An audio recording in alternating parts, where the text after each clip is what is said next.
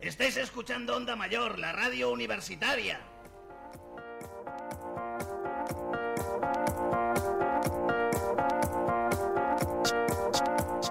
En Onda Mayor.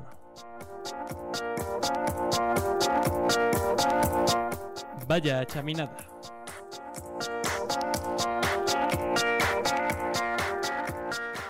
Hola, hola. Buenos días, buenas tardes, buenas noches, dependiendo de cuando nos escuches. Eh, aquí Diego al habla. Y hoy, en este nuevo episodio de Vaya Chaminada, me acompañan Nuño, Buenas. Antonio, Hoy es el mejor día de mi vida, mañana me suicido. vale, y Pachuki. Buenas, buenos días, buenas tardes, buenas noches. Y desde la cabina, como siempre, Angelote. Buenas tardes a todas. Gracias por estar ahí. Una tarde más. Bueno, pues hoy tenemos un programa bastante cargadito. Viene Nuño. Teníamos. Teni- bueno. Ten- ten- tenemos que hacer un comunicado oficial y tenemos que pedir perdón porque durante toda la semana hemos creado la expectativa de que iba a venir alguien. Ha venido alguien, ha venido la Love You. Eh, le hemos hecho una entrevista muy, Pero muy chula, muy buena, hablando con ellos, nos hemos reído, les hemos invitado a que vengan a, a- Al a Chame. Chame Acústico. Nos han dicho que, Que sí. sí, nos que han dicho que sí Teníamos vendrían. grabado el sí y encima. Teníamos, teníamos grabado que sí iban a venir Y y resulta que revisando la, la grabación de la entrevista, eh, pues, fallos técnicos, eh, no se escuchaba ni las voces de los que estamos aquí, aquí fuera, se escuchaba solamente la voz de la cabina y se escuchaba solamente a Ángel. Y dijimos, a ver, 40 minutos de Ángel hablando cada 3-4 minutos, pues... Haciendo una pregunta que no se contesta nunca. que no se acaba contestando, pues si queréis escucharlo lo podemos subir, pero eh, creo que creo que mejor no. Vamos a intentar volver a contactar con ellos, a ver si podemos a ver si podemos volverles a hacer la volver a hacerles la entrevista. y es una pena porque había. Y es una pena porque era una había quedado bien, era era muy chula. Entonces, bueno, tenemos para compensar hoy aquí a, a nuestro premédico Antonio Puyol y tenemos también la nueva sección eh, lo de Nuño, que se llama así, lo de Nuño. Os odio.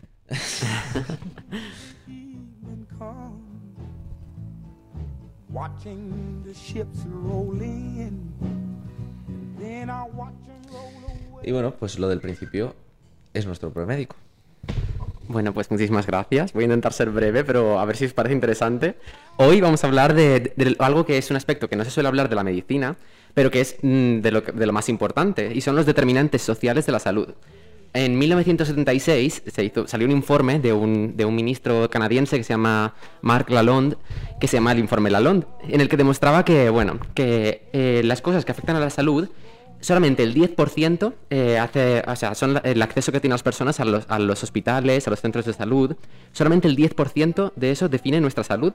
El 20% es nuestra genética, otro 20% es nuestro medio ambiente, es decir, si, Madrid está contaminado o no, y el 50% son los hábitos salu- saludables, es decir, eh, las cosas que hacemos en nuestro, día a día, que son voluntarias, bueno, voluntarias entre comillas, pero que es lo que nuestras actitudes y nuestras actividades. En este informe lo que decía es que si bien el 50% de, nuestra salud depende de nuestros hábitos de vida, solamente eh, el gasto, eh, lo, que, se traduce en salud, es que solamente se invierte un 4% en, este tipo de, o sea, en mejorar la vida de las personas en, este, estos eh, hábitos saludables. Porque el 88% del, gasto sanitario se debe a, lo- a los servicios de salud. Es decir, algo que solamente va a repercutir en el 10% de nuestra salud, estamos invirtiendo el 88% de, de nuestro dinero. Entonces, lo que planteaba es que a lo mejor lo que tenemos que hacer es invertir en otras cosas. Está claro que en nuestra genética no podemos invertir. eh, luego, en los, servicios de salud podemos invertir, pero si solamente interviene un 10%, ¿dónde podemos invertir dinero?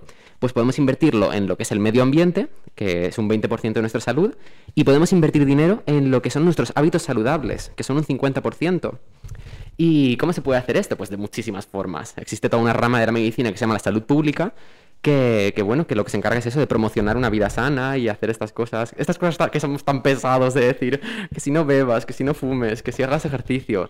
Bueno, pues eh, al final tiene sentido a nivel eh, incluso económico, porque está- ¿Eso acaba funcionando? ¿El, el no fumar funciona? bueno, ah, bueno, creía que decías el consejo.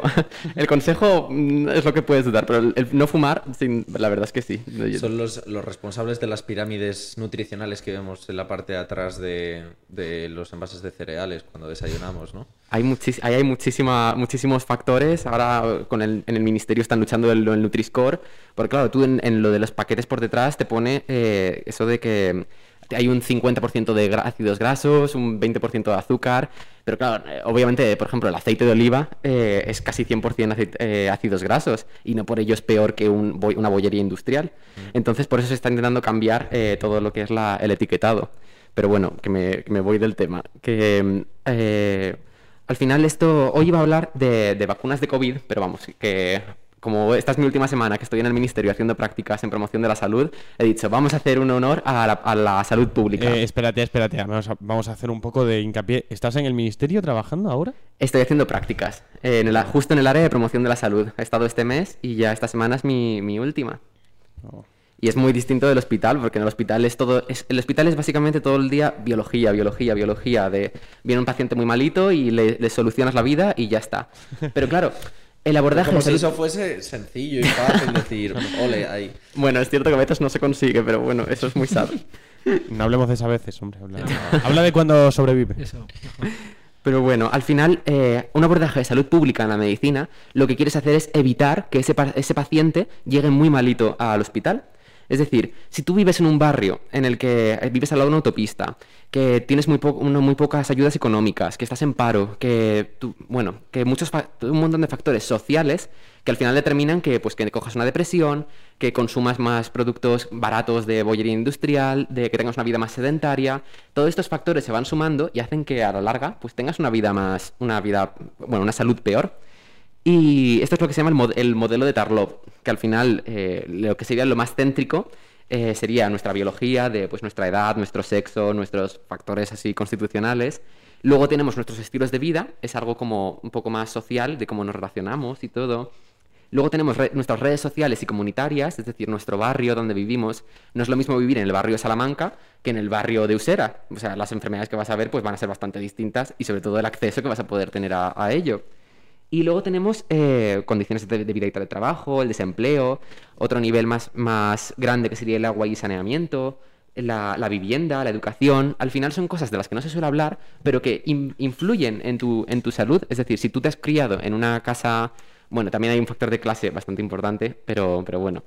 Y por último están los, los condicionantes económicos, culturales y ambientales. Es decir, no es lo mismo vivir en España que vivir en un país que, pues, que, no, que no sea un país enriquecido y que haya sido un país que haya sido explotado y que, y que no tenga tantos recursos.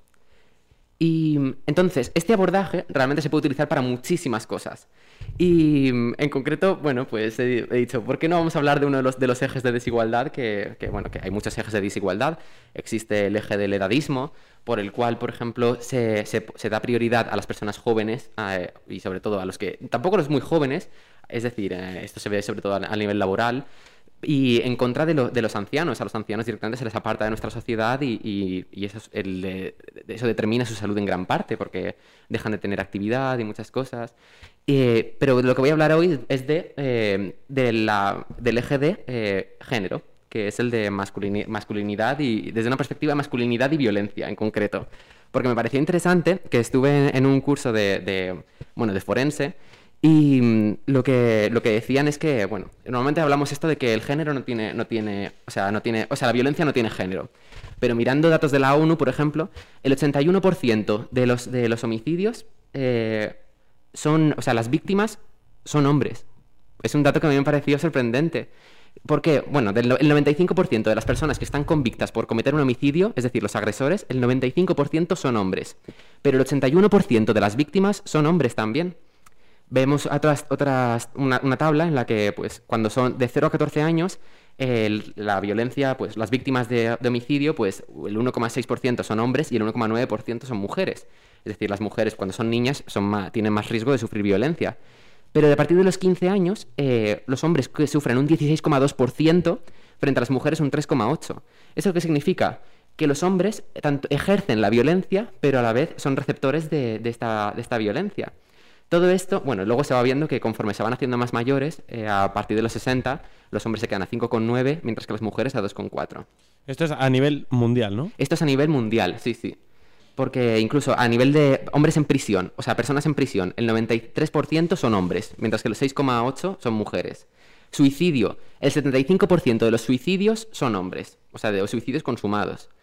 Em, luego, o sea, vemos que em, hay un una clara conexión entre lo que es la, ser, ser ser hombre, lo que quiera que eso signifique, pero sí que ser hombre y, y la, y la violencia. Aquí hay que hacer un- ah, una aclaración importante, porque algunos diréis, no, no todos los hombres son violentos. Eso es obvio, es obvio. Por poner un ejemplo, eh, Que ya me estaba enfadando. Ya, total, a mí ya me estaban sacando, vamos. ya me estaba sacando de mis casillas y digo, "Mm, Voy a tener que matar a alguien para... es que no puede. Es que no. La, la estadística me lo pide. Cojo el micro y te lo lanzo. Es que no. Pero por poner un ejemplo, eh, sobre todo el ejemplo va a ser eh, Andalucía y el flamenco. Está claro que no todos los, los andaluces hacen flamenco. Ah, ¿no? Y está claro que también se hace flamenco fuera, de Andalucía.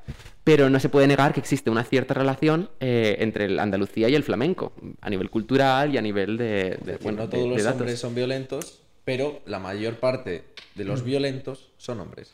Exacto, existe- Es algo muy sencillo de entender, pero hay gente a la que no se le entra, no le entra en No, la cabeza. porque claro, eh, está claro que es un genera rechazo porque que te digan que como hombre eres violento, pues dices "Mm, no. Pero y también se han planteado muchas cosas de eh, qué es lo que hace la violencia. Son factores biológicos, es decir, por tener más testosterona eh, vamos a ser más violentos. Pues no, porque vemos que eh, distintos niveles de testosterona no determinan una mayor violencia. Y, y tampoco es el único factor. Entonces, los hombres que socializan, que viven en un entorno de más violencia, van a ser siempre más violentos. Tampoco tiene por qué. Al final vemos que son es- este modelo del que hablábamos antes, de la, de la salud y del comportamiento, pues es mucho más complejo que, que simplemente verlo desde un punto de vista biológico o desde un punto de vista social.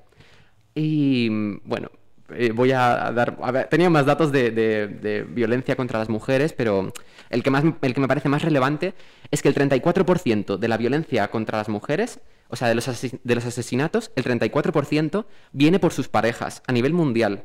Y el 24% del- de, esa, de la violencia a nivel mundial contra las mujeres viene de miembros de la familia. Es decir, más del 50% de la violencia hacia las mujeres viene o de tu pareja o de tu familia. De tu entorno cercano, de los que se supone que tendrían que, que tenerte, bueno, no iba a decir más respeto, sino más estima, por así decirlo. Sí, sí. Es que solamente, eh, o sea, el 42% de, de, de la violencia hacia las mujeres con, que termina en homicidio es de, es de, bueno, de gente extraña del, del núcleo más, al núcleo más cercano.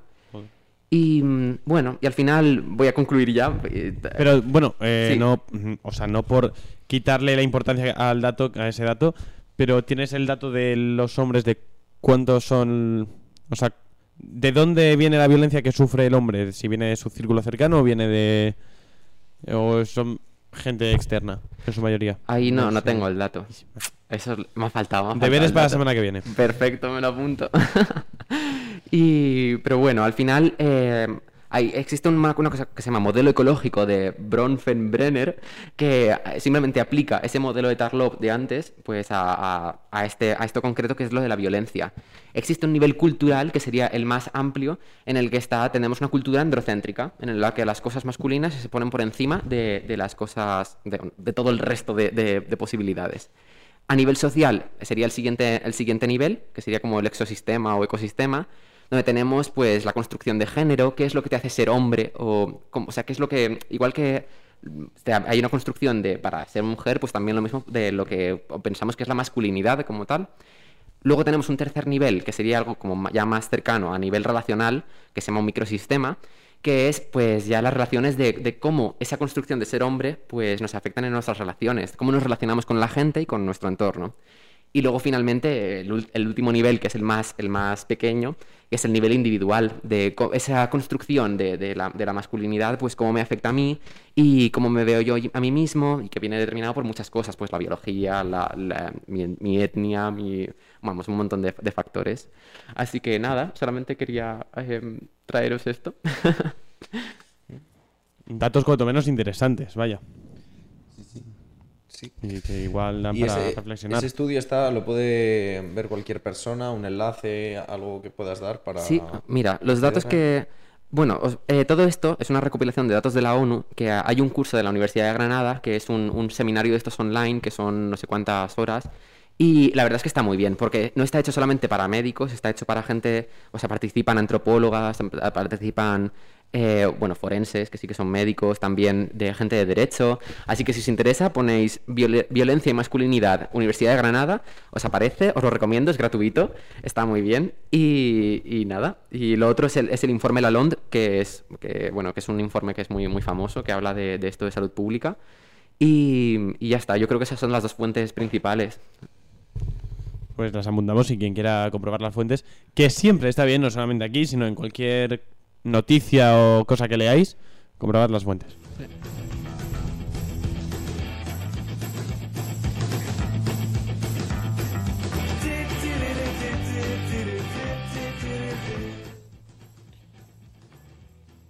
Y bueno, y ahora la siguiente sección que tenemos por delante en este programa es lo de Nuño.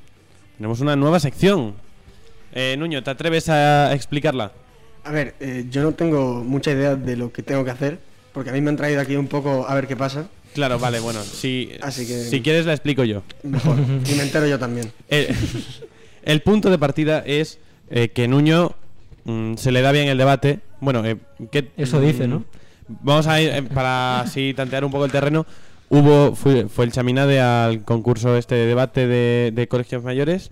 Creo que ganamos dos de tres rondas, puede ser o algo así. Dos de tres debates, sí. O sea, pero no pasamos de ronda. Mm, vaya. bien, tampoco tanto. Pero estuvo bastante Eh. ¿Salisteis contentos? Sí, sí, sí, yo me lo pasé de puta madre, vaya. pero vale. tampoco quería pasar de ronda porque se hace pesado. ¿Era el mismo tema en la siguiente ronda también? Claro, es que es el mismo tema todo el rato. Ostras. Entonces, Claro. Entonces, partiendo de esa Les base de dejasteis que... ganar, ¿no? ¿eh? Les dejasteis ganar, ¿no? La tercera No, no, no, nos, Ya me he cansado, podéis participar vosotros. no, nos mearon en la cara, de hecho. Pero bueno, lo- los de la Carlos III, los de la Carlos III nos mearon en la cara. Vaya. Desde luego. ¿Pero era colegio mayor o universidad? Nada, era la Fundación Carlos III, que son el conjunto de colegios mayores, pero es que eran un montón y seleccionaban cinco personas de todos los que son en esa fundación Ostras. y tenían formador y todo eso. y Nosotros éramos, pues, cinco tontos que se reunieron a hablar. Entonces, bueno, partiendo de esa base, y aparte que Nuño hacía debate antes de venir al Chami, dijimos, podríamos hacer que tuviese que defender un algo totalmente al azar, es decir, sin que tenga que decir en este momento, venga, esta es tu postura, argumentamela. Entonces tenemos aquí eh, cuatro temas que se me han ocurrido mientras estaba esta mañana en portería. Bueno, una se me había ocurrido hace ya un tiempo. Entonces, em, pues del 1 al 4, decirme un número y, y cogemos el tema. Que lo diga Nuño. ¿no? Uno es mi derecha, 2, 3 y 4. Pues el 3. El 3. Vale, ahora la cosa sería, Nuño va a estar a favor o en contra de este tema y nosotros vamos a estar a- del otro. Eh, Nuño, ¿quieres estar a favor o en contra? Sin saber de lo que es. Yo prefiero en contra siempre, porque como todo es una mierda, es más fácil estar en contra. En contra. De acuerdo. Nuño está en contra de ponerse moreno en verano. Buah, pues sí, la verdad es que sí. ¿Estás? ¿Por qué? Porque, en plan, no tiene puto sentido. ¿Por qué queremos estar morenos? No tiene, Eh. no tiene ningún sentido el querer estar moreno. Una pregunta, O sea, es todo- ¿esto, esto ya es parte de tu papel o lo crees, lo crees de verdad? O sea, lo creo de verdad. O sea, se siente ofendido directamente. Sí, sí. Esa, lo de estar moreno y como lo de llevar traje y todas esas cosas son concepciones sociales que no tienen absolutamente ninguna base. Au, lo de llevar traje eso ya me ha dolido a mí. Claro, Sí, que se eh, digas a Diego eso, madre. no tiene ningún sentido que queramos estar morenos, quemarnos, eh, estar horas tumbados al sol. ¿Para qué? Bueno, también puedes Para ir a, absolutamente nada. también puedes ir a una cabina de rayos UVA. Bueno, eso ya lo hace. A gente- partir, a partir de los 40 y algo, yo creo que empieza a hacer la gente aquello. Pues, Porque la- obviamente de 40 y pico para abajo, pues todos tenemos un mínimo de. Encima no, de eso- no, no. No, tú no, Diego, Diego, tú no. A ver, yo diría que hay un mínimo de tono de color de piel El mío. a partir del cual eh, esa persona pasa a ser un vampiro. O sea, no, no, tú no puedes ir blanco por la calle. Ángel en diciembre. Ángel en intentar- diciembre es primo de Drácula. Yo, yo lo soy, pero en verano hago el esfuerzo de tumbarme mis tres horas al sol diariamente, con crema, protección quemado. 50 y... Yo le he visto quemado pues al Ángel. final- No es. No es Sí, no o más. sea, Vale, que sí, que me quemo fácil, pero intento no quemarme.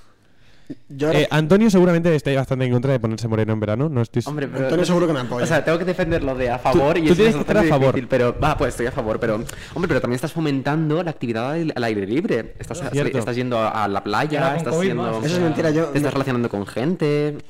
También se puede tomar el sol desde la ventana. o- Y de hecho es todo lo contrario relacionarse con gente. Estar tumbado en el sol, en la playa, sin hablar con nadie. o sea, por ejemplo, mi hermano me acuerdo que se iba a la piscina a tomar el sol y estar tumbado tú solo no tiene ninguna gracia. Es perder el tiempo, literalmente. Eh, para, claro. para ser aceptado socialmente porque estás más moreno. También puedes usar ese tiempo, a mí me ha servido mucho este verano pasado eh, tu- tomar el sol para leer, o sea... Pero es que, el sol te atonta. Porque tienes que estar haciendo un esfuerzo sobrehumano para mantener los ojos abiertos. Y ¿Conoces algo, ¿Conoces algo? Es muy extraño, pero se llama Es gafas nuevo, ¿eh? de sol. Sí. Eh, es algo Te las completamente pones y como revolucionario. que- Hay un señor que se llama Rayo Van o algo, no, algo por el estilo en Estados Unidos que las lleva fabricando pues a lo mejor 50 años. Y te vas, ¿No a poner, te vas a poner todo Eh, moreno menos. oh. Te vas a poner todo moreno menos la parte de las gafas de sol. Y lo guapo que es Parecerías eso- un poco estúpido. No, porque la clave es no quitarse las Claro, gafas de sol. No te las quitas. Entonces no se ve. No te las quitas nunca. Es igual No, como el de los obviamente, es calcetines, parte del outfit. Claro. Hombre, es un poco absurdo, la verdad. Pero, ah, y la moda esta que habéis visto, yo estoy a favor de, de- O sea, estoy con Nuño en cierto sentido, porque yo estoy a favor de tomar el sol en verano, porque me parece, lo primero, puede ser una actividad lúdica que puedes hacer con tus amigos. Lo segundo, que una gran cantidad de gente encuentra más atractivo, porque para gustos, colores y culos, que los hay y muy, muy distintos, hay gente que encuentra más atractiva una persona que esté algo más morena o algo más bronceada. Pero sí que estoy también. Las mierdas estas que hacen de me pongo papel de aluminio y me hago un dibujito en la espalda con el quemado del sol. Eh, por favor, eso no es tomar el sol, eso es un crimen contra la humanidad y vamos a llamar a los de Ginebra para que os peguen un toque y os digan que de Ginebra, ¿por qué? A ver, es bastante al, al comité verdad. de derechos de, Ah, pensaba que era por otra cosa, digo, vale, vale. Yo de derechos humanos a que os peguen un toque. lo veo más útil, de hecho, en plan, ya que vas a tomar el sol, te haces algo guapo. También es Oh. cierto que, por ejemplo, Es raro el tío, cuando ¿eh? alguien fuma, eh, hay un impuesto que tiene el tabaco especialmente pensado para que esa persona que posiblemente desarrolle cáncer de pulmón, luego la sanidad lo pueda tratar. Sin embargo, los cánceres de piel debidos a tomar el sol mal por no ponerte crema y tal, esos no están cubiertos, no nadie paga por ellos. Deberían de ponerlo Claro, en es la encima. crema de sol. Impuesto al sol. No, todo lo contrario, deberían quitar el impuesto a la crema de sol. Eh, o, ¿Por qué? Para que la usen más y no bueno, tengan eso cáncer, Sí, claro. eso sí, eso es cierto. ojo, igual podemos, tenemos un Me punto estás común, ayudando ¿eh? aquí. ¿eh? Hombre, pero la, la crema de sol es una mierda, en plan. ¿Por qué? eh, estar en pringoso entero y que se te pegue la arena. Hay algo más incómodo. La mejor crema de sens- sol. Yo no, No puedo es- con esto porque tiene Hombre. razón. Yo no puedo con. Eh, Aquí no puedo debatir, Es la que verdad. el, sol es, un- el sol es una mierda, ¿vale? El sol es una mierda, eso lo damos todos por A hecho. ver, tú dile eso a alguien de Londres que no ve el sol en todo el año y te Yo va a soy- tocar. míralos, míralos, que se vienen a Mallorca. Ven Claro, claro que- dos días y ya se tienen que Sí, tirar sí. del balcón porque Yo- quieren agarrarlo, ¿no? Soy de Burgos y estoy deseando volver en Semana Santa a chupar frío como un cabrón, porque odio el sol. Eh, el frío te mantiene despierto. En el sol te atonta, te duerme. En Burgos eh, hacen el frío. Sí, de hecho sí. Lo empaquetan y te lo mandan al resto de comunidades autónomas. Ojalá, porque me traería una maleta entera. Bueno, em, es que em, voy a meter noticia de última hora porque eh, esto seguramente, bueno, pues... eh, mierda, el micro. Vale, es que les hemos puesto un correo, ¿no es? Hemos llegado a comentar lo que ha pasado con la entrevista. Sí, al principio. Sí, al Vale, principio bueno, pues le hemos puesto un correo, oye, bueno, muchas gracias por venir, tal. Em, Podríais venir de nuevo porque no se ha grabado y me acaban de decir, bueno, me han dicho hace 10 minutos, podrían ahora, vosotros podríais. Yo sí. Entonces, sé que No, no, ya David se tiene yo- que ir. yo me quedo, yo me quedo. Si es por eso, me quedo. Eh, Nos quedamos. vale, entonces, Dale. o sea, ahora terminamos esto y, Y seguimos. Vale, a, creamos, un problema y lo resolvemos. voy a estar mismo un poco ausente creando el enlace de invitación y tal. Eh, id hablando, chicos. eh, Ah, Nosotros confío en vosotros. Sácanos otro tema de debate. Eso, eso, tú Otro tema, vale. Échanos otro Improvisación tema de debate. aquí bajo. Eh, ¿A favor o en contra? Podéis elegir. en contra, que es más fácil. En contra. Podéis elegir tema de debate o noticia random de Ha- del Huffington, Huffington Post. ¿Cómo que random? Lo que te Eh, parezca más no, gracioso. pero sí. Eso no es random, es dejar del mundo today, ¿vale? Pero jam- Vale, vale, ok, pues uno, dos o tres. El uno. Uno. Ojo. Vale, este tema es mi favorito, la verdad. La selección natural. Ojo. AK vídeos de gente metiéndose hostias que dices, Oh. eh, selección natural. Tú estás sea, en contra, ¿cómo- yo estoy a favor. ¿Cómo puedo Pero- estar en contra de la selección natural? No, estás. En o sea, tú te- en teoría estás en contra de los vídeos de gente metiéndose hostias. Ah, hombre, pues claro, fomentan la violencia. No son graciosos, o sea, yo me pongo muy nervioso cada vez que veo a alguien pegarse una hostia. Es digo, el mismo, "Oh, pobrecito. Es el mismo argumento que utilizan para decir lo de los videojuegos, que los videojuegos aumentan la violencia. Se ha demostrado ya unas cuantas veces que no. Pero eso no aumenta la violencia. Es más, tú tienes cuidado cuando La vayas a hacer... la si, ves a, si- si ves a alguien con un pogo saltando y se da una hostia en los huevos, o se da una hostia donde sea, contra una barandilla o contra donde sea, pues tú la próxima vez que veas un pogo vas a decir... No lo voy a hacer, o si lo hago, lo hago con cuidado, porque ya, ya sé lo que puede ocurrir. No, la, Conocimiento colectivo, es totalmente. Básicamente, un- la- sí, la normaliza. Luego tú ves a un tío dándose un golpe en los huevos en el pago y en vez de preguntar qué tal, dices, hostia, pues es normal, ¿qué haces, primo? Está Poco ha- poco le ha pasado, ¿no? Lo que dices, poco le ha pasado. Claro, O y sea- eso no podemos permitirlo. O sea, pogo, tú en contra de los pogos. Eh, en contra, no, estoy a favor de los pogos. Y Para que se hagan daño. A favor, a favor de, que, de que no haya vídeos de la violencia que hagan normal que se peguen hostias en los pogos. Entonces, claro, luego se pega una hostia y dices, hostia, tío, ¿estás bien? ¿Qué te ha pasado? Pero ¿y si sale bien? Es ¿Cómo que se sale ¿qué es bien? eso?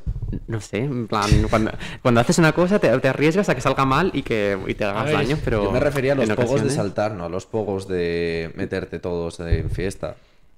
El pogo stick. Es que el pogo stick. boing, Ah, boing. pogos de- Sí, Yo estaba pensando en fiestas, ¿Cómo te tengo vas a hostia con la barandilla en mitad de un pogo? Tenía una amiga que tocaba el violín mientras. O sea, tenía Un una, pogo. actuación que tocaba el violín mientras eh, saltaba en un pogo. Cosas parecidas he visto yo en el Renegade, pero eso ya hablaremos otro día. ¿eh? Pero equilibrios y haciendo unas cosas, unas cosas raras. Sí, a ver, no, pero ahora en serio, en plan, yo cuando veo los vídeos de gente dándose hostias, me pongo malo porque es como, pobrecitos. A mí depende del límite. Rollo, si se rompen algo, ahí ya no. Pero si simplemente vas corriendo y te das contra una farola, no sé si lo habéis visto ese vídeo, que está corriendo ver, delante el toro sí. y se da una hostia Sí, sí. contra una farola. Pues yo digo, lo primero que haces poniéndote delante del toro y lo segundo que haces corriendo delante de un toro solamente mirando para atrás, que puedes tener, yo que sé, te das contra el bolsillo y te reventan los dientes. Pero yo, sobre todo con los de peleas es puro sadismo disfrutar de un vídeo de peleas. Eh, eso es que como no, una- no, no, no. Es como ver una corrida de toros, es puro sadismo disfrutar sí, de eso. Sí, a mí me pasa lo mismo con eh, UFC y todo esto, las compilaciones Ah, ya, sí, que sí. suben a YouTube. Digo, no, no, gracias, no me gustan ver. ¿Por Claro, qué- pues por es qué igual te- que los vídeos de hostias, es puro qué sadismo disfrutar de eso. No, pero no tiene ve- gracia ver ver a alguien haciendo algo estúpido, que sabes que va a pasar algo, y dices, para, para, para. Si se da una hostia, pues dices, A ver, al final "Ah, lo que. tío, la cosa eh, es. Hay, es co- que- hay veces que es complicado identificar si. Está el mítico que siempre hace el vídeo gamba y se pega la torta. Sí. Pero a veces es complicado identificar si dices, se ha matado Paco. Y dices, hostia, que. Lo mismo Paco A- a se ha mejor- matado. y a lo mejor no lo sabes, Paco claro, se ha matado. No, pero, a ver, yo creo hasta cierto punto. Pero bueno, creo que vuelve a ganar Nuño porque Eh, a ver, sí. no se puede ganar. Es más fácil estar en contra de todo, está demostradísimo. Es que todo es una mierda. Por- Sí, ¿eh? Le va a tocar a favor de estar en contra de todo. Ojo, cuidado, ¿eh? Buena. No, entonces, entonces, no, tendría que estar en contra de estar en contra de todo para que tuviera gracia. Porque tendrías que estar a favor de todo. Claro, y eso no puedo hacerlo.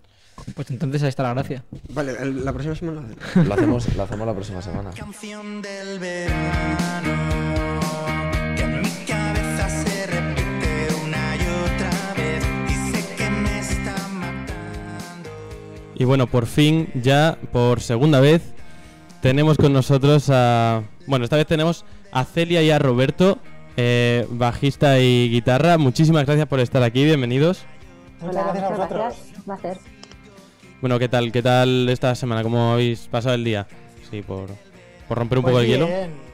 La verdad que ahora que empieza a hacer eh, buen tiempo, pues parece que se acerca el verano, ¿no? Como la dice la canción. Em, vale, y, y bueno, así por. Estamos escuchando justo la canción del verano, que es la, última canción que habéis sacado. Ahora para. Yo creo que un poco para ir entrando en, en calor ya, eh, ir entrando en materia, a ver si este año puede haber algún festival. ¿Qué tal? ¿Cómo, cómo la habéis sentido vosotros? Bueno, la verdad que, mm, que todavía hay bastante incertidumbre, pero sí que tenemos fechas cerradas, ¿no? Ya cuando, cuando se mm, acerque el verano por fin, pues no sé exactamente mm, eh, de qué forma. Nos gustaría a todos que, fuese, que fuesen conciertos de pie, que fuesen conciertos sin mascarilla, pero bueno, eh, eh, poco a poco. Hay, hay cosas. Guay, guay. Porque hay algún. ¿Hay algún festival o algo que ya vaya viendo cerrado? Aunque seguramente todo sea top secret. Claro, es que es eso, es que hay muchas cosas que están eh, cerradas, pero no, no se pueden decir. No se pueden decir básicamente porque, mm, como todavía no se saben las medidas que, que se van a poder tomar, pues no se sabe si eh, va a ser un concierto más grande, más pequeñito, pero bueno, hay cosas, hay cosas, sí. De acuerdo, de acuerdo. Y bueno, esta canción en concreto, em, creo que la cantas tú, Roberto, ¿puede ser? O sea, es Bueno, como la cantamos entre, entre eh, Celia, David y yo, que las estrofas las canto yo, pero luego en el estribillo hacemos un- coral. Claro, sí, bueno, eso es bastante, como bastante típico de vuestras canciones, que son un poco entre todos. Pero eh, quería preguntaros si más o menos em, la canta la persona que la compone o, o la repartís un poco según, uy, esta canción que has hecho me gusta mucho, ¿puedo cantarla yo? ¿O cómo, cómo solís hacerlo? Bueno, mm, normalmente el que, el que empieza la idea, por así decirlo, luego termina cantando más.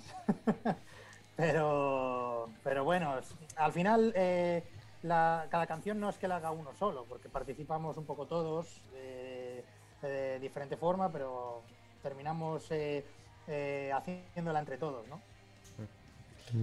Bueno, pues eh, bueno, como hemos dicho antes de que empezase la entrevista, eh, bueno, gracias por, primero de todo, gracias ya por estar aquí eh, otra vez.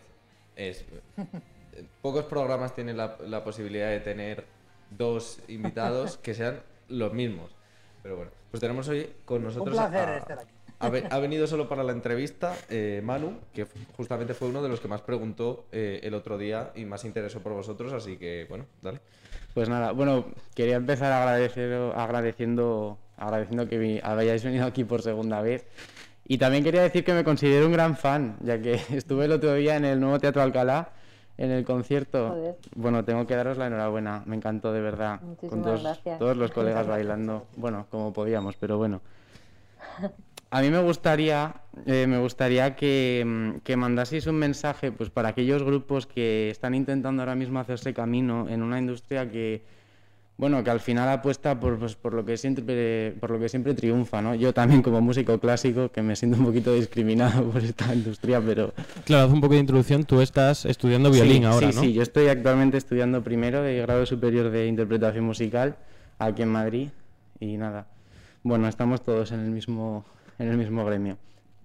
Pero bueno, eso. Yo creo que, creo que hay que hacer siempre lo que a uno le, le gusta. Y si en tu caso es la música clásica, pues tirar por lo que te apasiona, aunque suena muy atópico, pero es que es lo único que funciona realmente. Entonces, nosotros siempre hemos sido muy del punk pop y aquí estamos, ¿no? No hacemos nada distinto de lo que veníamos haciendo con 15 años.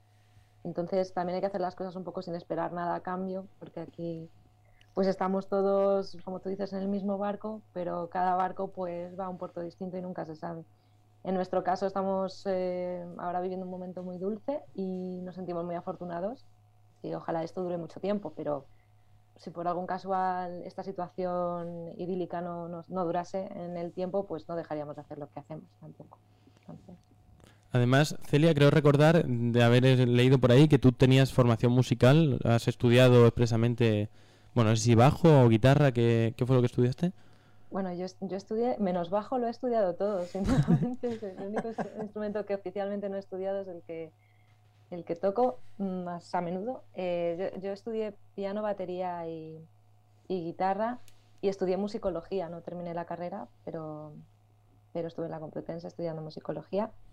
Y bueno, a mí también me gusta mucho, la música clásica, no, no está reñido. ¿Y, y qué tocáis algún instrumento así raro que digáis, pues toco también la marimba, se me da bastante bien, aunque nunca la he estudiado, o alguna el, cosilla el ukelele, sí lo tocamos Robert y yo. Sí, el ukelele, pero Ya no es raro el ukelele. sí, ya es como, es lo que iba a decir, que no, que no es un instrumento raro, ¿no? Ya mm, es como bastante típico. Desde, desde eh, ¿cómo es la canción de el hawaiano? ¿Cómo se llamaba? Sam, Carlos Atnes. Somewhere over the rainbow, ¿no? Somewhere Over Eh, the Rainbow. eso. Desde entonces, pues Ah. se ha hecho. Lo ha traído al mainstream. Sí, lo sí. trajo al Claro, mainstream. claro, sí, sí, sí. Pero bueno. Queríamos preguntaros también, porque hemos estado leyendo por ahí y Bueno, ya iba a decir otra vez la típica de, os preguntamos el otro día, pero eh, yo ya lo dejo aquí, la mayor parte de preguntas las hemos preguntado el otro día, por si acaso, y ahora continúo con la pregunta. Vimos que os fuisteis de, de gira a Japón. ¿Cómo surgió? O sea, explicar más o menos, porque claro, alguien que diga, pues no hay muchos grupos españoles que se hayan ido a Japón. Bueno, a- antes de, de comentar esto, tenemos que, tengo que decir que, eh, que esa fue la, la baza que jugamos para que Celia entrara en el grupo. la convencimos así, dijimos, oye, nos vamos a ir a Japón, ¿te, ¿quieres venir con nosotros? Y Yo pensaba que me fue. estaban vendiendo la moto y resulta que era verdad. Claro, porque, o sea, la primera gira, primeros conciertos que tocaste con ellos y Sí, ¡pum! sí, Japón, llevaba, venga. no sé, cinco o seis meses en la banda. Y luego... eh, ensayando a tope para irnos a Japón, básicamente. porque son... eh, cuando se hace un concierto, esto siempre he querido preguntárselo a algún músico eh, que de conciertos, a algún grupo. Eh, cuando ensayáis, hacéis para una gira, mm, el concierto lo montáis, ¿no? O sea, decís, vale, tocamos esta canción, luego esta, ahora vamos a hacer este gag, así como que entramos, salimos, tiramos confeti en este momento. Eh, ¿Lo organizáis vosotros? ¿Hay algún direct ¿Pedís ayuda a alguien que os dirija? O... Mira, esto es muy, es muy low cost todo. Nosotros nos dirigimos, nosotros nos, nos gritamos mutuamente, o sea, somos nuestros propios entrenadores, nuestros propios directores, así que... Sí, pero sí que sí que estaba como un poco pensado, ¿no? no Claro. eh, sí que es verdad que queremos que, que luego al final sea todo un poco mm, eh, ca- casual, que no, que no esté como todo súper milimétrico, pero, pero bueno, estas, en plan, estas canciones, estas canciones las vamos a empalmar. Luego aquí eh, paramos un poco y si nos da tiempo para hablar, lo que sea, eh, esas cosas sí lo miramos. Interesante, Lo que no interesante. hacemos es guionizar, no guionizamos lo que vamos a decir, sí, quizá los momentos de intervención están... Siempre te- tenemos como una, una bala por si hay algún problema eh, entre canciones, en plan se rompe una cuerda o tal, pues de repente es el cumpleaños de alguien, ¿no? Sí, creo que el, el de quién fue en el Teatro Alcalá. ¿Él fue el mío? ¿Fue el, el de Rafa? Fue el de Rafa. El, el- el- en el Teatro Alcalá, Rafa, ya no recuerdo, pero vamos. Fue el de, creo que, Normalmente Burgos fue el mío. creo que fue el de la madre de alguien. Si no, si, si recuerdo bien, creo que fue el de la madre de algún integrante del También, grupo. El de, Sí, el de la sí, madre de... puede ser el de- de, de David, ¿no? Sí, sí. sí. ¿Y eso que se hace para ganar un lo poco? hacemos todos, todos los conciertos, cuando pasa algo raro, en plan, bueno, pues vamos a felicitar a Celia que es su cumpleaños. La gente le canta cumpleaños feliz y luego, pues es mentira, claro. Claro, y ahí aprovecháis y cambiáis la cuerda o cambiáis la, Claro, la exacto, baqueta, lo que sea necesario, ¿no? Bueno, y pa- parece que el mismo estilo para los conciertos utilizáis también para, para los videoclips. ¿Cómo surge? Porque esto de verdad, el otro día yo estaba revisando más o menos qué vídeos tenéis por YouTube y tal.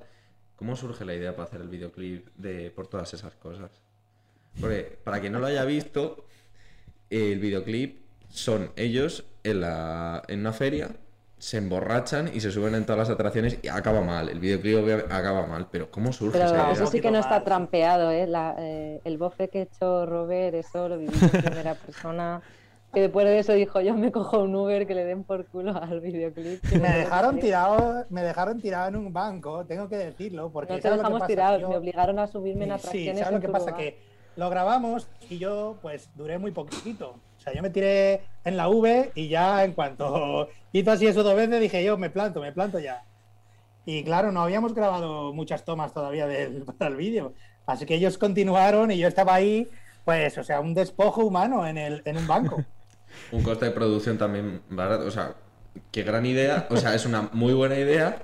Cuatro GoPros, una botella de tequila y ala, a tirar y hasta donde lleguemos. Joder. Barato tampoco fue que las entradas para las, Las entradas de la feria, cuidado, ¿eh? Ah, bueno. Ostras. Las ferias últimamente son más caras cada vez, ¿eh? Son... Sí. Están subiendo los precios. Ya, como tiene que ir menos gente por aquello de la distancia social y esas cosas, pues. ah. Después, bueno, informándonos sobre la entrevista, eh, vimos por ahí un vídeo de una actuación que hicisteis en un programa llamado Destino Eurovisión 2009. Eh, Yo no había nacido, entonces yo de eso no puedo hablar. no estabas todavía con ellos, pero bueno, eh, Roberto, ¿cómo, ¿cómo lo vivisteis? Porque, bueno, eh, creo que ese año fue Soraya, ¿verdad? Eh, Sí, sí, sí, sí. Nada, que yo, pues la verdad que para nosotros es una, una experiencia súper guay que tuvimos, ¿no? Se dio la casualidad de que justo ese año, bueno, ese año y el anterior, creo, pues eh, se elegía al eh, representante de Eurovisión por votación en, Internet. Entonces era un poquito como más democrático, había todos los estilos y tal, y había como una categoría de indie. Nos presentamos y, bueno, pues nos llevaron a, la semifinal y luego a la final. Y, la verdad que estuvo muy bien. Lo que pasa es que al final no, no pudimos ir, fue Soraya. Bueno, bueno. No, no muy remarcable. Yo, yo ese año recuerdo que lo viví con emoción porque Soraya es de Extremadura y claro, cuando va alguien de tu Ángel- tierra que va... Es, es- ¿Cómo se llama? Euro. Eurofan, yo soy bastante Eurofan. Muy, Sí, sí. muy, muy- vamos. Y aquel año pues lo viví con mucha emoción. Guau, Soraya, pero claro, no... Cuando lo vi no me acordaba Bueno, de que... tengo que decir que, que, mm, eh, en aquel, día pues la liamos un poquito porque las galas estas de televisión española son en directo y en la actuación final tiramos, eh, nos parecía una idea genial tirar una tarta de merengue al escenario. porque hay un momento, hay un momento de, la canción que eh, había una chica, una bailarina, que le tira una tarta a David en la cara. que Era como parte del show, ¿no? Y a nosotros nos pareció una idea genial. Pero luego, después de terminar, parece que no, que no fue tan buena idea. Lo tuvieron que parar para eh, publicidad, 20 minutos. Pero- porque tenían que limpiar todo el escenario y tal. O sea que O sea, para- em- montamos un follón bueno. Metieron la publicidad a propósito por, por el fallo con la Sí, sí, tarta. sí, o sea, fue. no, a nosotros nos dijeron publicidad y entráis. Entonces, publicidad, actuamos. y después de nuestra actuación, eh, claro, lo que pasa es que eh, la tarta estaba como solo en un sitio, pero de repente entra un montón de gente para mover todo y para el próximo artista. Entonces repartieron todo el merengue por el escenario. Y claro, eso no se iba. Eso no se iba, luego había bailarines y tal. Y bueno, un caos. Y bueno, y recuerdo que las personas que limpiaban decidieron en un momento echar Coca-Cola porque pensaban que con eso pues iba a estar un poquito más pegajoso. Así que ahí se montó una increíble, vamos. Pues sí, sí. ¿Os, echa- os echaron mucha bronca o simplemente os dijeron, bueno, Sí, sí, un broncazo, un broncazo increíble. Bueno, recuerdo que el, el director del programa nos dijo literalmente, no vais a volver nunca más a la tele. Lo que pasa que luego, dos semanas después, eh, nos envió una carta disculpándose porque, bueno, eh, la verdad que supongo que para ellos fue un poco estrés, ¿no? Eh, pero terminó bien la cosa. Ya. Y si, por ejemplo, os llamasen, porque esto, eh, por ejemplo, el último año, eh, este año va Blas Cantó a Eurovisión y va por, eh, porque lo han elegido a dedo, vaya. Em, Si de repente recibís un tel- una llamada de televisión española y os dicen, em, oye, ¿os interesaría ir a Eurovisión? ¿Qué- vamos, claro que sí, hombre. Hombre, yo espero que fueseis, vaya, yo creo que igual- Claro. tenemos muchas Sí. posibilidades, ¿eh? Ya nos hemos presentado, así que no, no te puedo decir lo contrario. claro, claro. Sí, pero bueno, como siempre está el... Yo entiendo que los artistas pueden tener cierto miedo a Eurovisión porque al final ha habido muchos artistas que han ido españoles y que al final la carrera no ha seguido la trayectoria que se esperaba o, o esa impresión ha dado un poco desde fuera que igual pues ha podido seguir viviendo de hacer sus pequeños conciertos o, o vivir de la música que se puede vivir de muchas formas, no solo de ser cantante. Pero bueno, o sea, también eh, podíais tener ese miedo, pero vaya. Me gusta esa actitud de sí, sí, iríamos. eh". Sí, nosotros para adelante, todo para adelante.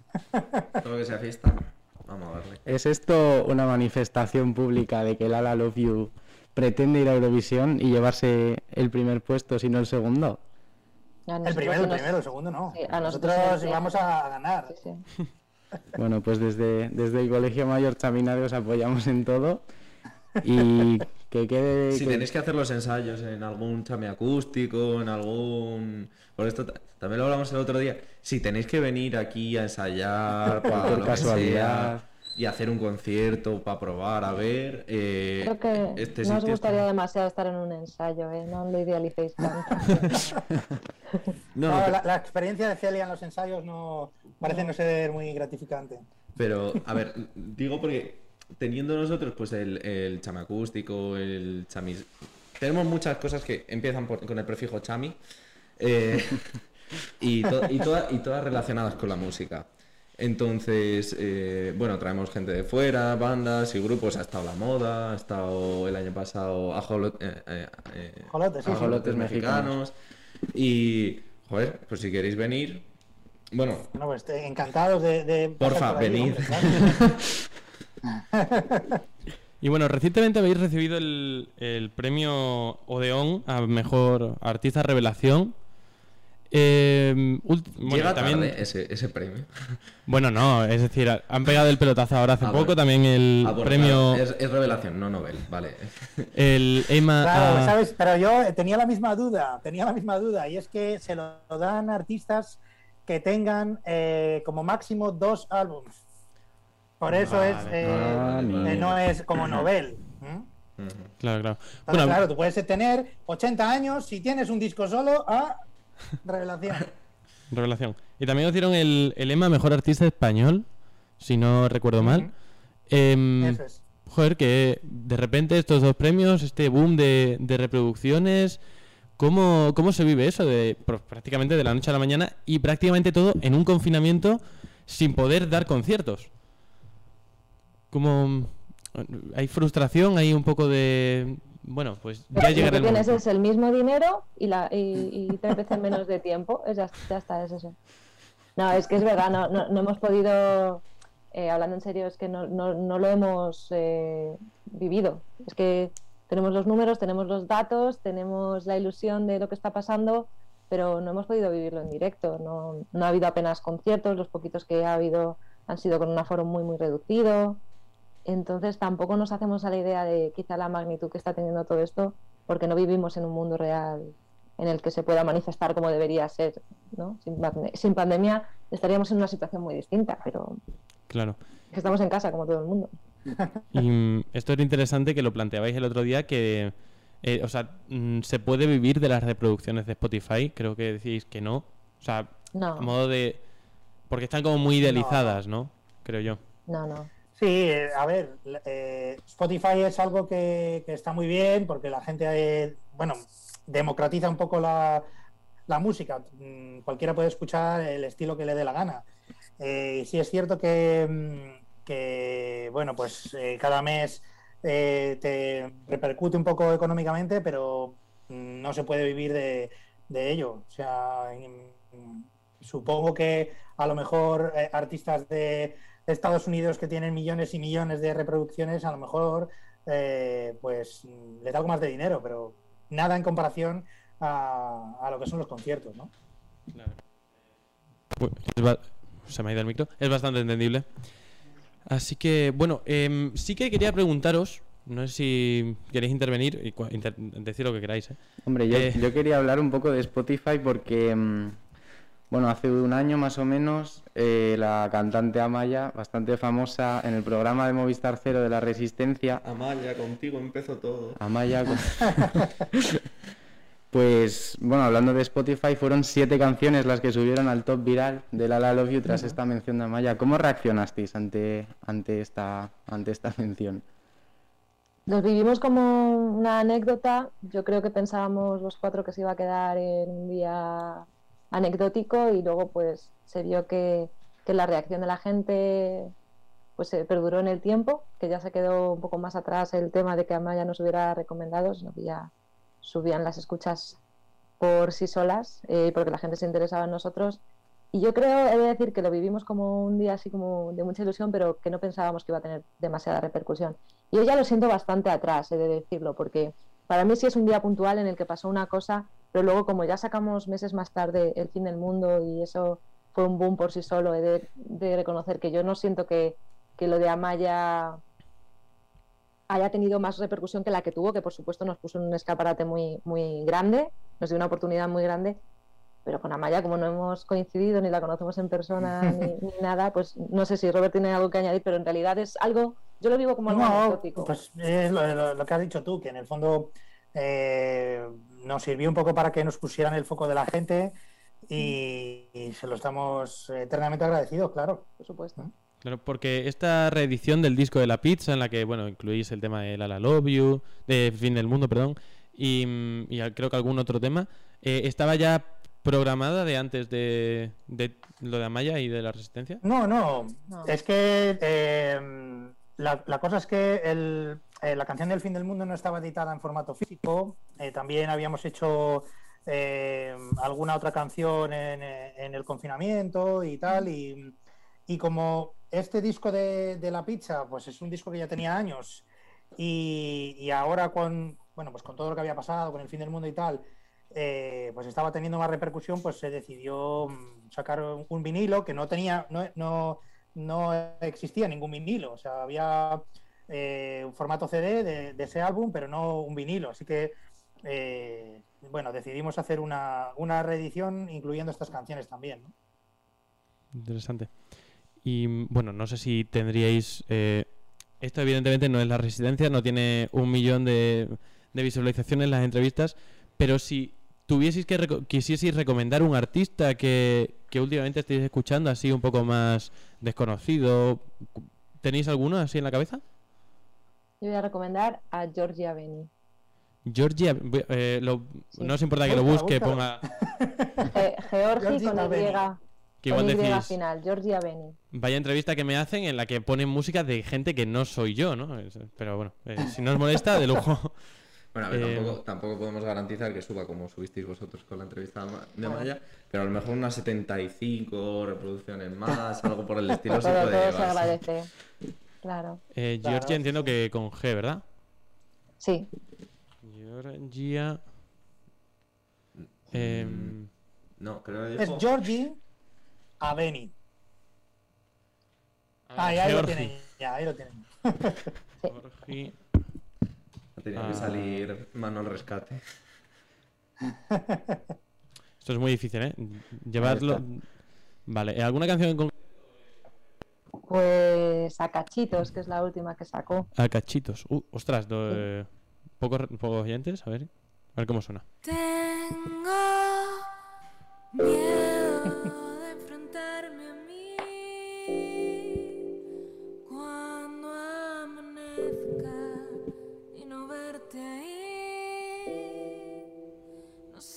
si puedes darme todo o a cachitos está bien. Si no puedes darme nada y me bajo de este tren. Pero quiero darte todo de a poquito me dejas. Bastante.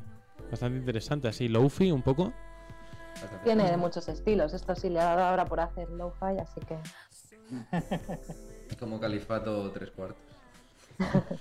Pues bien, bueno, yo la apunto, de hecho, ¿eh? Yo me la guardo aquí y la seguiré, la, le mantendré un ojo, por si ojalá, ojalá le vaya bien, vaya. Eh, bueno, pues creo que ya, eh, ya estamos acabando. Estamos llegando ya al final de la. No sé si entrevista. tenéis Una- alguna, una última alguna pregunta, última pregunta. Yo, yo quería preguntaros esta canción de, de la canción del verano con la que hemos empezado, que hemos hablado poquito de ella. eh, supongo que será, mm, bueno, comentabais el otro día que era un poco el primer single de algo nuevo, pero que tampoco queréis poneros tiempos. mm, ¿Hay alguna novedad del domingo ahora? O... Bueno, eh, del domingo ahora no. bueno, si queréis Pero, comentar. bueno, eh, esto es una- un primer single que queremos que queríamos mm, lanzar de adelanto de lo que próximamente será un futuro álbum, ¿no? Mm, Creo que el plan que tenemos es, bueno, pues sacar algunos singles y esperemos que pues después de verano, otoño, no sabemos muy bien, pues eh, podamos sacar este nuevo disco. Pues ojalá, ojalá que sí, ojalá que vaya, vaya todo muy bien. Y bueno, pues muchísimas gracias de verdad por, por haber venido, por eh, eh, hacernos el favor de repetir la entrevista. Habéis sido nuestros primeros y nuestros segundos invitados. Y, y pues nada, eh, la publicaremos en cuanto esté. Eh, muchísimas gracias por todo y nos despedimos con El fin del mundo, que no sé si quedará alguien que no la conozca, pero si no la conoce, pues ahí va para vosotros. Y bueno, Manu, Diego. Bueno, pues muchísimas gracias por volver. a- Muchísimas, Muchísimas gracias por a volver. encantados. Un placer. Chao. Y nada, bueno, por mi parte lo mismo, muchas gracias. Aunque en el último programa no estuve, cosa de la que me arrepiento, pero bueno, me alegro de que el mundo me haya dado otra oportunidad para venir aquí. el OBS falló para que tú pudieses venir. Muchas Claro. gracias, Diego.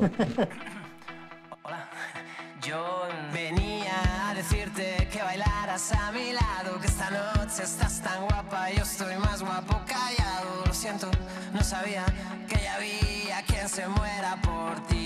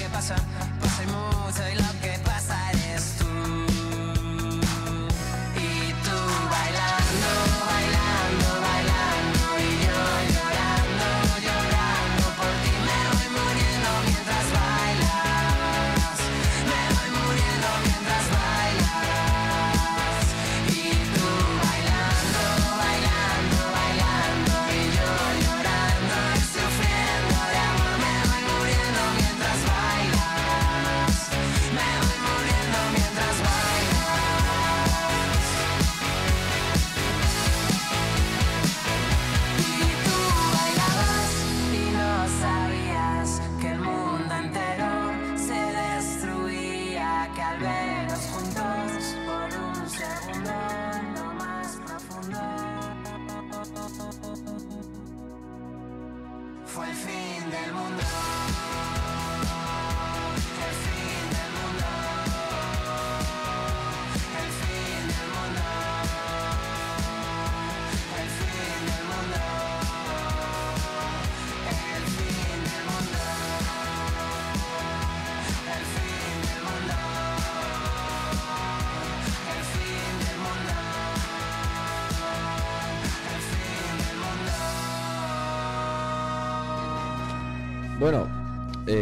No sabemos qué acaba de ocurrir, porque estamos grabando esto y no sabemos si tenemos o no la entrevista, si, si la hemos podido grabar o no. En cualquier caso, bueno, hemos terminado la sección de Nuño y en el tiempo que hemos estado aquí, pues Antonio se ha ido y quedamos ahora Pachuqui, Nuño, Ángel y yo. Vamos a intentar a subir un programa decente, ¿vale? O sea, Bueno, sí. no sé cómo quedará esto porque va a ser un poco un programa zombie, pero... Eh, Frankenstein. Un, un Eso, poco Frankenstein, no un, un poco el programa Frankenstein, pero esperemos tener la entrevista para mañana. Eh, no podemos decir nada más. Eh, Si no- pedid- pedimos perdón por, por todos los problemas que ha podido haber, que bueno, han sido una, una pequeña constante durante, durante esta temporada. Sí, igual es el... Desde que empezamos, pero bueno, oye. Voy a no decir pasa a mi favor no pasa nada. que literalmente sin tocar ningún ajuste del ordenador le hemos dado a grabar para grabar el programa y el sí, programa y el se ha programa grabado se ha entero. grabado O sea, perfectamente, entonces- No sé qué ha pasado con la entrevista. Desde aquí pedimos perdón a la, la, la, la Love You. Sí, eh, Pedimos bueno. perdón porque, a ver. Sí, o sea, Habremos Hemos entrevista. conseguido, no una, dos. bueno, si podemos hacer otra entrevista, habremos conseguido dos entrevistas. No Entonces, pasado, pedimos la verdad, perdón, perdón. porque a estas alturas no sabemos lo que va a pasar. Eh, si ha habido entrevista, ole, ue, No qué sé. bien. Y si no, por pues. segunda, y si no, pues- Muchísimas gracias por haber estado con nosotros y por haber escuchado el programa. Nos vamos ahora con una canción eh, nueva. Por De- no, por no perder tradiciones, por vaya. no perder tradiciones con una canción de 2021 de James o All the Colors of You. Así que, eh, Nuño, hasta la próxima vez que vengas, la semana que viene. Bueno, nos vemos. Bueno, ha sido un placer. Ha sido un placer. Pachuqui Muchas gracias, eh, hasta la próxima. Y desde los mandos Ángel. Gracias a todas. Y... y... gracias, Diego, por estar aquí también presentando una semana más. No hay, no hay que darlas. no hay que dar esas gracias. Bueno, pues os dejamos ya con All the Colors of